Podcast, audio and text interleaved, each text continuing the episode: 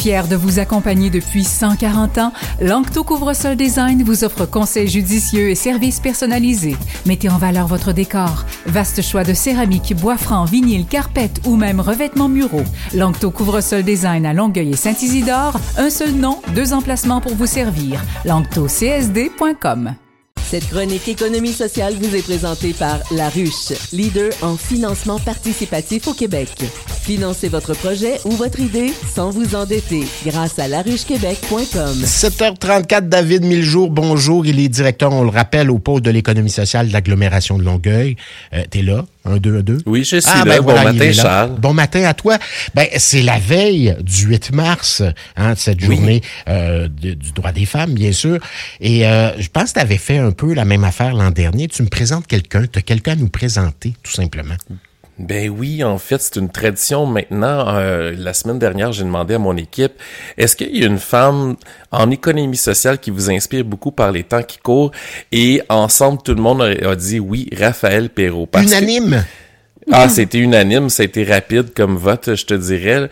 Et euh, on la voit euh, souvent avec les comme coopérative fondatrice de le- la coopérative de solidarité Les Passages. Ils ont même gagné les passages l'an passé le défi Ose entreprendre local au niveau de l'entrepreneuriat collectif. Oui, je me souviens, tu On la voit. parlé. Oui, ben oui, effectivement. On la voit à la coordination de la corderie de Longueuil et depuis quelques euh, mois, on, a vu Raphaël également apparaître à la cantine solidaire des Sommeurs à Saint-Lambert. Donc, euh, évidemment, là, l'équipe a dit, ben, elle est tellement engagée, tellement impliquée. Euh, c'est une jeune femme de 37 ans. Trop souvent, dans ce genre de contexte, on, met en- vitrine quelqu'un qui a euh, plusieurs années d'expérience, là. Donc, des personnes, des femmes peut-être un petit peu plus euh, matures euh, au niveau de l'âge, mais quels sont euh, aussi les engagements des femmes euh, plus jeunes et pourquoi ils s'engagent? Et ça c'est euh, Raphaël Perrault est un bel exemple là, Ben, sur on l'a avec nous sans plus tarder. Bonjour, Raphaël Perrault. Bon matin, salut. Donc, euh, unanime, choix unanime. Rien de moins pour l'Oscar. Quand même. C'est Ce pas rien. Euh, euh, Raphaël, euh, vous venez de la danse contemporaine, c'est bien ça? Oui, c'est ça. Là, expliquez-nous, on veut comprendre. Là. Je sais qu'un animateur de radio peut être un comédien, mais une, euh, une comment dire, quelqu'un d'impliqué, énormément impliqué dans le milieu de l'économie sociale, euh, quand même, euh, qui vient de la danse contemporaine, c'est pas banal en soi. Non, c'est pas banal. Mais en fait, la danse contemporaine m'a amené, si on peut dire, à d'abord à la création, parce que c'est c'est le profil que moi j'ai choisi dans le cadre de ma formation euh, académique. J'avais envie d'être chorégraphe, de, de, comme de gérer ou d'orchestrer, si on peut dire, euh, euh, un groupe de, de, de danseurs ou de, pouvoir créer des occasions de spectacles ou d'événements. Fait que, dans le fond, de créer la rencontre a été quand même euh, une première incursion dans le monde que je, je trouve en tout cas proche de l'entrepreneuriat, certainement. Et d'autre part, il y, a, eu une pièce assez comme fort dans mon dans mon expérience d'interprète qui m'a amené à danser dans les centres d'hébergement pour les aînés. Puis là, c'est c'est là que tout est- s'est illuminé parce que j'ai vraiment eu une expérience concrète où j'a- j'avais l'impression de créer de l'impact pour une population qui était vulnérable grâce à la danse, grâce à, à une activité qui était ludique, mais surtout dans un contexte où c'était peut-être pas le coutume en fait qu'on puisse avoir des occasions de, de faire des activités comme ça. Fait que, dans le fond, en joignant euh, la création, l'innovation, j'ai, pour des raisons aussi plus personnelles, j'ai décidé de, de changer euh, de cap à un moment donné, puis de retourner aux études en gestion de l'innovation sociale. Puis on dirait que tout s'est arrimé pour pouvoir comme allier finalement le- le- la création avec euh, l'innovation que je considère être pour moi un, un mot qui se, qui se ressemble beaucoup et euh, de voir comment on pouvait faire autrement pour créer de l'impact dans un monde où euh, euh, ben, on, a des, des, des de besoins ou de problèmes sociaux à, régler. Tu parlais, euh, David Miljour, tu disais que, règle générale, les gens qui s'impliquent en économie sociale, puis qu'on, euh, à qui on rend hommage, en tout cas, ou quand on trace le profil, sont souvent des, des 45, 50 ans et plus. Euh, Est-ce que ben des jeunes qui s'impliquent en économie sociale? Il y a toi, beaucoup. il y a toi d'abord, David, t'es quand même pas euh, un, un vieux monsieur, là. Non, merci Charles de, non, mais dire que je suis encore jeune. Non, mais effectivement, il y a beaucoup de de femmes qui s'impliquent depuis une vingtaine, trentaine d'années. Euh, et il faut savoir que l'économie sociale, c'est 65% sur l'agglomération de Longueuil. Euh, soit que c'est des, des femmes qui sont à la direction, soit dans les conseils d'administration, 63% au Québec. C'est une économie qui est investie par les femmes. Et je pense que euh, on a mis souvent en avant-plan des femmes qui ont beaucoup d'expérience et ça, ça probablement inspirer nos jeunes et je pense que c'est le temps maintenant de de les euh, de, de, de, donner leur exemple d'engagement surtout ce que Raphaël vient de dire tu euh, l'engagement elle a, elle a eu un déclic créer de l'impact. Et je pense que nos besoins sociaux évoluent. Donc évidemment euh, les gens qui vont travailler à répondre aux besoins sociaux doivent aussi évoluer. Et ça c'est intergénérationnel. Vous croyez, Raphaël, qu'il euh, y a une façon, il y a une autre façon d'aller vers les autres quand on est une femme?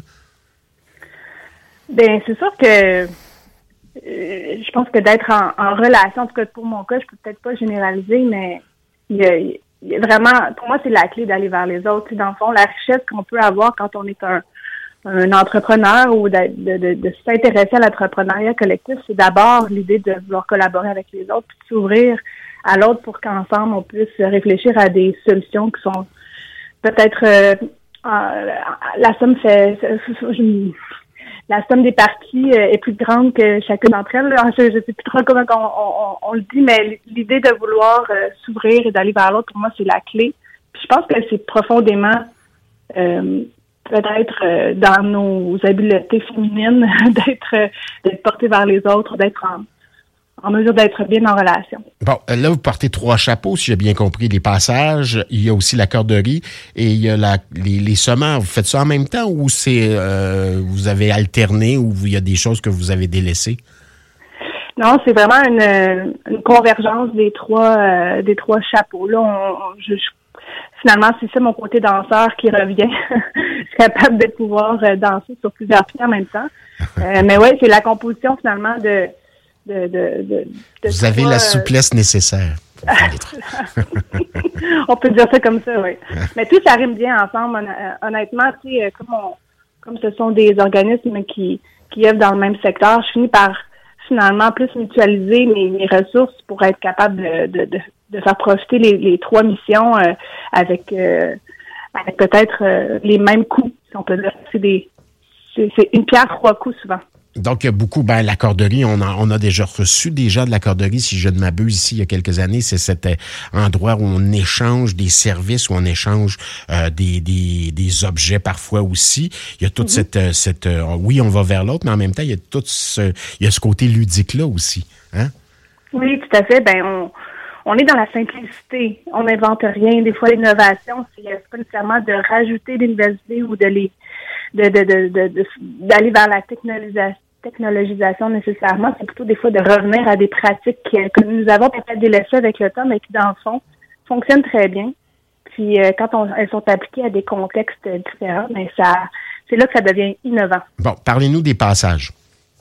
Alors, les passages, euh, la façon euh, la plus sexy qui peut me permettre de dire, d'en parler, c'est de dire qu'on est une agence de rencontre pour les centres d'hébergement. Alors, ce qu'on comment on agit dans le fond pour, pour y arriver, c'est qu'on on crée la rencontre, on crée des prétextes de rencontre entre des ressources communautaires qui sont autour d'un centre d'hébergement dans un rayon assez rapproché, euh, pour qu'il puisse y avoir des, des occasions de rencontrer soit les résidents à l'intérieur ou de d'amener les résidents à l'extérieur des centres d'hébergement pour rencontrer les, les, les soit les, les, les acteurs communautaires. Quand je parle d'acteurs communautaires, pour mhm. moi, c'est école, euh, bibliothèque, euh, c'est citoyens, c'est organismes communautaires, ça peut être euh, le garage du coin, ça peut être le jardin communautaire également. Il y a plein de manières de dans le fond, dans un quartier ou dans un village, il y a beaucoup, beaucoup de ressources qui sont pas nécessairement mis en relation avec les centres d'hébergement pour diverses raisons. bien souvent, on se coupe du reste de, de, la vie finalement, alors que, au contraire, je pense qu'il y, y, a vraiment une approche intéressante dans ce que vous faites, d'aller vers les gens qui sont en centre d'hébergement. Tout à fait. Mais en fait, on, on est aussi dans, on, se cale sur des orientations euh, gouvernementales qui sont aussi euh, dans cet axe-là. C'est-à-dire qu'on est de plus en plus sensible à cette réalité-là, mais en pénurie de main-d'œuvre, puis avec le manque de ressources qu'on connaît dans le réseau de la santé, nous, dans le fond, on, on, a, levé, on a levé la main, pour on a dit, nous, on peut faire ces petits cupidons-là. On va faire les agents de liaison, si on peut dire, et on, dans le fond, on rencontre euh, l'équipe ensemble d'hébergement, puis on détermine ensemble quels seraient les besoins qui seraient adaptés aux résidents en particulier, parce que dans le fond, le but ultime, c'est de briser l'isolement des personnes qui sont en hébergement, parce qu'en effet, vous et moi, on n'est pas nécessairement porté à rentrer dans un, centre d'hébergement si on n'a pas nécessairement besoin d'y rencontrer quelqu'un ou d'aller visiter quelqu'un. Mais en fait, ces personnes-là sont chez elles, puis elles ont besoin de, se sentir appartenir à la communauté. Donc, on se, fait l'intermédiaire, si on peut dire, pour être pour être au service de, de, ça et de, de leur donner finalement l'occasion de participer dans à la vitalité de leur quartier. Très intéressant comme idée. Puis parlez-nous de la cantine solidaire maintenant, euh, Raphaël. Alors, la cantine solidaire, c'est comme euh, c'est l'entité euh, comment dire, sociale et communautaire de l'épicerie Les qui, euh, qui est née, elle, en pleine pandémie à Saint-Lambert.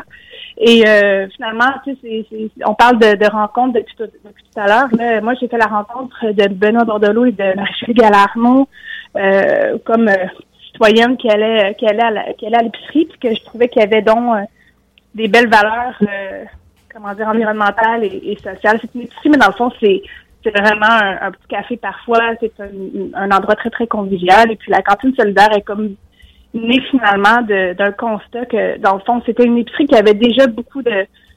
C'est pour des raisons de, vouloir défendre le zéro déchet, pour être sensible au gaspillage alimentaire, euh, puis pour vouloir aussi donner ce lieu-là, c'est-à-dire l'épicerie, physiquement, comme un lieu que pouvait, euh, que les soignants pouvaient finalement euh, adopter, qu'ils pouvaient utiliser pour pouvoir transférer leurs connaissances, pour pouvoir euh, dynamiser leur quartier, mais on a comme décidé de créer une entité qui permettait finalement euh, de pouvoir offrir des activités du style conférence ou d'amener des enfants euh, de l'école vers une ferme pour visiter et se rapprocher de la culture biologique. bref, de faire une panoplie d'activités qui permettrait finalement à tous et chacun de pouvoir être un petit peu plus consciencieux de leurs habitudes de consommation de pouvoir peut-être euh, finalement trouver des alternatives intéressantes euh, à ce qu'on connaît finalement de l'inflation en ce moment dans les grandes épiceries, qui fait aussi la une de, l'actualité. Mm-hmm. Donc, euh, c'était vraiment pour répondre à ce besoin de vouloir euh, réfléchir autrement, de vouloir euh, partager des bons trucs. Puis finalement, ben, ben ce que c'était autrefois finalement. Hein, moi, j'ai des, des, souvenirs d'enfance, d'épiceries, de lieux de rencontre où les où c'était tout simple, où les rapports étaient tout simples. Puis euh, il y a quelque chose, il y a, y a une, j'allais dire une nostalgie du passé, mais pas vraiment. Il y a une volonté euh, dans ce que vous faites. Puis me corrigez-moi si je me trompe. Il y a une volonté, oui, d'aller vers les autres, mais également de de, de regarder un petit peu en arrière de ce qui s'est fait de bien également. Hmm. ben oui, mais moi, j'ai appris mes grands-parents aussi dans leur pratique. Encore aujourd'hui, ma grand-mère, euh, elle, ne jette rien. Puis c'est pas une personne qui accumule des biens pour autant, mais elle, elle veut, elle fait vraiment à ce que chaque objet trouve sa fonction puis trouve son bon propriétaire. Puis je pense que ça, c'est des pratiques qu'on a peut-être oubliées avec le temps parce que notre nos habitudes de consommation nous ont un petit peu rattrapés ou en tout cas nous ont submergés. Le profit à tout prix aussi. Il y a, ben, c'est sûr qu'il y a ça, mais de revaloriser finalement, euh, c'est sûr que ça fait partie de mes, mes mots-clés. Euh, puis, je, je, pour revenir à la danse, c'était aussi la manière dont moi j'aimais créer, c'était de d'utiliser le moins de, de mouvements possible pour faire le plus de, de séquences ou une plus grande chorégraphie le plus possible. Parce que quand on, on se met à regarder un objet de tous les de tous les côtés, de le déplier, de le replier, on se rend compte qu'il y a plein de il y a plein de manières de pouvoir les, finalement l'exploiter puis de, voir sa valeur. Ouais, une économie de gestes, mais des gestes qui portent. Ah. Hein, qui sont euh, enracinés. Voilà. Oui, tout à fait. On, aime ça. David, c'est tout du monde enraciné comme ça qui, qui œuvre dans le monde de l'économie sociale? Oui, on aime ça. Clairement. Ben oui, on en a. Euh, et ça, euh, pour tous les besoins qu'on soulève dans nos communautés. Donc, ça peut être très vaste, très diversifié. Euh, des fois, on nous dit, euh, le pôle, là, l'économie sociale, c'est un secteur d'activité. Non, c'est un modèle en soi, complet. Et euh, moi, je suis très, très fier de pouvoir euh, soutenir et travailler avec l'équipe du pôle à pouvoir faire émerger des projets comme ceux que Raphaël porte, mais aussi soutenir des entreprises qui le font depuis des, des années déjà. Vous dansez toujours, Raphaël? Ben, dans mon salon. c'est sûr que ça fait moins partie de mon quotidien. Euh, là, j'ai pas quatre, euh, j'ai pas quatre chapeaux, j'en ai trois, mais euh, c'est sûr que pour moi, là, ça a l'air un peu farfelu, mais j'ai pas l'impression d'avoir complètement arrêté. quand on quand on est dans l'innovation, puis surtout dans l'entrepreneuriat aussi, puis en, en, entrepreneuriat collectif, on finit par devoir ça, coordonner beaucoup de choses en même temps. Vous chorégraphiez, ça c'est bien clair encore. C'est clair, tout à fait. C'est pas fini. Allez-vous souligner demain cette journée internationale du droit des femmes?